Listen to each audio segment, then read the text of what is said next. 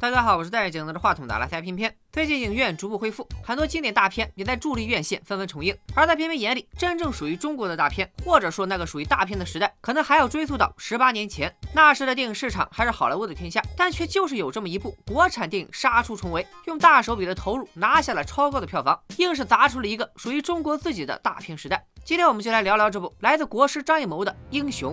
战国末期，群雄割据，但秦国势力最为强大，以初见吞并八荒之势。也正因如此，侧秦的侠客接踵而至，其中最为有名的有三位：谭健、飞雪、长空。这三位赵国刺客十年谋刺秦王，令秦王夜不能寐，假不离身，连宫殿都被秦王下令清扫一空，大殿之内无人可以藏身。秦国悬重赏通缉三位刺客。破长空赏千金，封千户侯，上殿二十步；破残剑飞雪赏万金，封五千户侯，上殿十步，与王对饮。但没想到有一天，真的有一个侠客一人拿下三杀，让秦国朝野震动。这位侠客自称无名，是秦国一个小县的亭长，也就是秦国最小的官吏。但就是这个最小的官，一人连杀赵国三大刺客。秦王知道后，连夜召他进殿。宫殿前，秦军装备精良的士兵左右分列，剑客稳步走上大殿，气压三千兵，飒沓如流星。秦王疑惑，为什么无名一个小官能有这么大本事？无名便开始讲起了他的故事。无名说，谭健、飞雪是一对情侣，但因为飞雪与长空有过一夜之情，两人彼此以身隔阂，三年没有讲过话，所以要分化谭健、飞雪，必须先利用长空。无名找到长空经常去的棋馆，棋馆内除了无名，秦国七大高手也早已等候多时，准备一同缉拿长空。但这所谓的七大高手，气势倒是整挺足，真打起来，长空连枪套都不拔，就全部放倒。我要打十个。吴名当着秦国高手的面叫住了长空，两人展开了一场刀光剑影的呃意念搏斗。这不，这长空掌中银枪，情中雨，一扎没攒二次心，剑挑枪缨风云起，一节更比六节强。一道枪刺下来，那是气不涌出，面不更色。呃，他就没动。忽然琴声骤断，无名飞起一剑。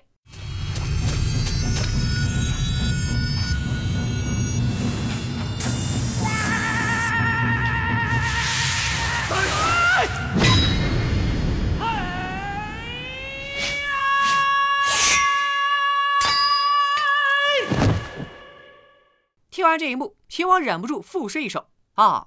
好快的剑！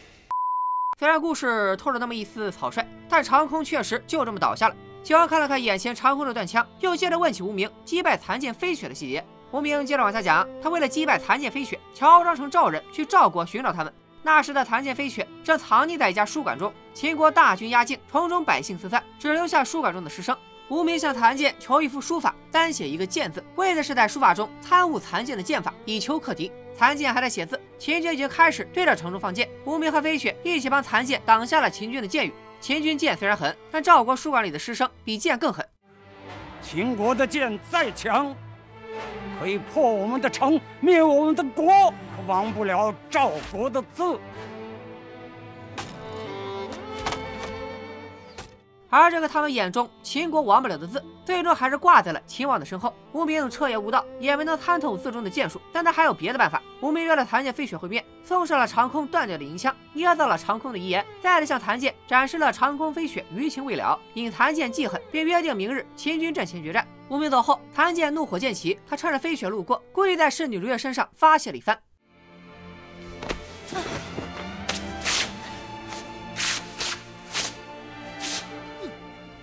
飞雪目睹了一切之后，还被残剑言语相激，越想恨意越深。于是他躲在暗处，隔着木板一剑杀死了毫无防备的残剑。镜头一转，吴阳林里侍女如月为给主人报仇，与飞雪相会。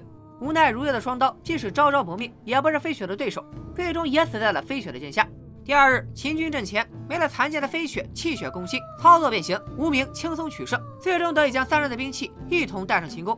无名的故事讲完了，但在秦王的眼里，这仅仅是个故事。因为无名把一个人想简单了，谁？我秦始皇打钱。秦王三年前曾与残剑飞雪交手。在他的眼里，残剑、飞雪不是会因为妒忌生恨的人，而长空也不是无名所能击败的人。长空愿意把生命献给无名，只有一个原因：因为按照秦王发布的悬赏令，击败他才可以进殿接近秦王。长空愿意用自己的生命助无名上殿刺秦，而无名也有足以让他信任的资本。他专为行刺练剑十年，十步之内必杀一人。但要达成近十步的目标，除了长空、谭健、飞雪，还需要有一人现身。无名请他们两个人自行抉择。两人约定同生共死，在来去往秦军阵前的路上，飞雪、残剑却都想刺伤对方，独自一人赴死。最终，飞雪抢先了一步，刺伤了残剑之后，飞雪独自一人赶往秦军阵前，从容赴死。谭健也主动献上了佩剑，助无名刺秦。秦王也讲完了，这才是他眼中故事真实的样子。这时，秦王眼前的烛火带着杀气，最危险的刺客就坐在面前。无名见秦王识破，竟然不再隐瞒，主动坦言自己其实是赵国人，家人被秦王所杀，十年苦练行刺，为报家仇，也为报国恨。这样的剑客近人十步，基本相当于现在用枪顶头的距离了。秦王也已经自认在劫难逃，但无名却没有立即出手，而是告诉秦王，他也把一个人想简单了。谁？梁朝伟。残剑。长空其实没有死，无名所练的剑法能够精准的伤人而不致死。长空当着秦国高手的面假死，只是为了骗过耳目。残剑飞雪三年前也曾经差点刺秦成功，但残剑却临阵放弃，这才导致功亏一篑。残剑之所以放弃，是因为他认为秦王不能杀，不仅他不杀秦王，他还要阻止无名和飞雪的刺秦计谋。三人拔剑交手，但残剑最终还是打不过无名和飞雪联手，被飞雪刺伤，无法再阻挡二人。飞雪独自一人去秦军阵前为无名刺秦献身，结果当然也还是像上个故事里一样，他在秦军的将士眼前倒在了无名剑下。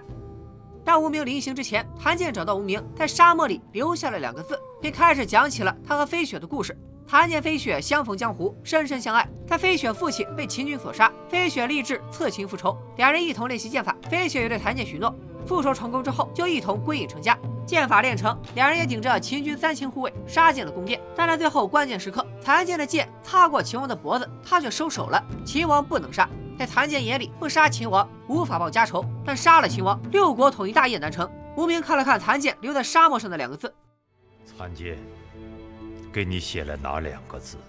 天下，天下。七国连年混战，百姓受苦，唯有大王才能停止战乱。一统天下，一人的痛苦放在天下面前就不再是痛苦；赵国和齐国的仇恨放在天下面前也不再是仇恨。齐王没想到，最理解自己的人竟然是自己通缉的刺客。他拔出了佩剑，随手一挥，扎在了无名的面前。秦王转过了身，面朝剑字，背对刺客，请无名为天下来决定这一剑。秦军的官吏和护卫已将大殿包围，但没有人敢进殿上前。无名在犹豫，秦王却忽然悟出了字中的道。他说：“剑字其中不含招式。”却含着三层境界：第一层，人就是剑，剑就是人，人剑合一；第二层，手中无剑，心中有剑，百步之外剑气杀人；第三层是手中无剑，心中也无剑，是大胸怀，是不杀，是和平。说的多好啊！不愧是第五代的大师。我们觉得齐王这个逼装的很完整，然后一剑刺了过去。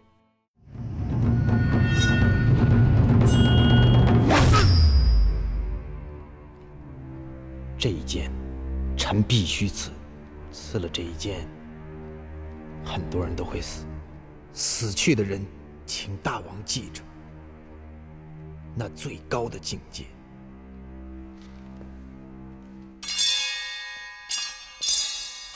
没想到吧？你在第三层，我在大气层。无名在三千护卫的环绕下缓缓走出，面对剑阵战力。刚才躲在门口不敢出声的大臣，一下簇拥上来，急言进谏，逼秦王杀掉无名，以正秦法。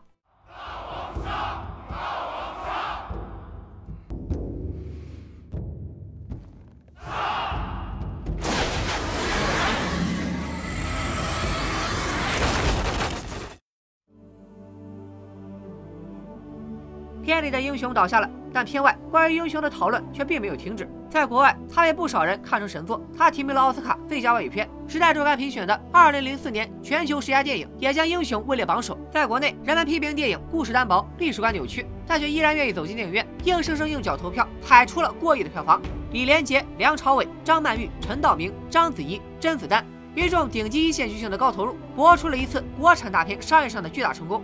让电影资本从此放开了手脚，开启了国产电影的大片时代。十八年后再次回看这部电影，票房、明星、新闻都已经褪去，甚至连故事也是几句话就能说完。但有一样东西却一直留在片片的脑海里，那就是英雄的古装和色彩。在第一个故事里，红色贯穿始终，因为故事本身就源自谎言和计谋，带着杀戮和嫉妒。而同样的场景换成了秦王的讲述，人物的古装换成了蓝色。在秦王的眼里，他讲的故事是冷静的，他认为自己能掌控一切，能洞察谎言。镜头再转，古装变为白色。同一个故事被第三次讲述时，没有了谎言和计谋，有的只是“天下”二字和家与国的取舍，人物也干净了下来。而残剑的回忆是拥有生机的绿色，秦王的宫殿是死寂肃杀的黑色，也都是映衬人物心理的特别手法，至今还让人印象深刻。片中的色彩不再是工具，而是在为电影分出自然段；古装也不再被人物所束缚，而是在传递情绪。这种情绪如此强烈，以至于故事可能已经忘了，但情绪仍在。好的电影就是这样，在时间洗涤之后，当初争宠的媒体早已消失，我们一遍一遍的忘记同一部电影，但再次有人问起时，那个第一反应才是电影留下的最纯粹的东西。而现在，如果你也想再次感受古装的魅力，似乎有了更简单的选择。八月十五日，河南修武要举办一场永不落幕的汉服节，在云台古镇正式开启。千年文化之基，兴中原华服美学之盛，以天涯为邻，带八方知己，将国风概念与装置艺术亲密碰撞，将奇妙画面落地成为现实。贺川、陈错、小核桃等几十位知名国风 KOL，打击乐演奏家王嘉男、青年舞蹈家孟庆阳等表演艺术家和你一起赏之美华夏艺术，赴修武千年之约。如果你也想拥有一个与众不同的独有世界，与云台古镇结下一次不解之缘，现在报名即可享受当地部分酒店八折优惠，还可以及时关注不可思议的修武官方信息。据说本次活动门票免费。咱们今天就说到这里，拜了个拜。看今天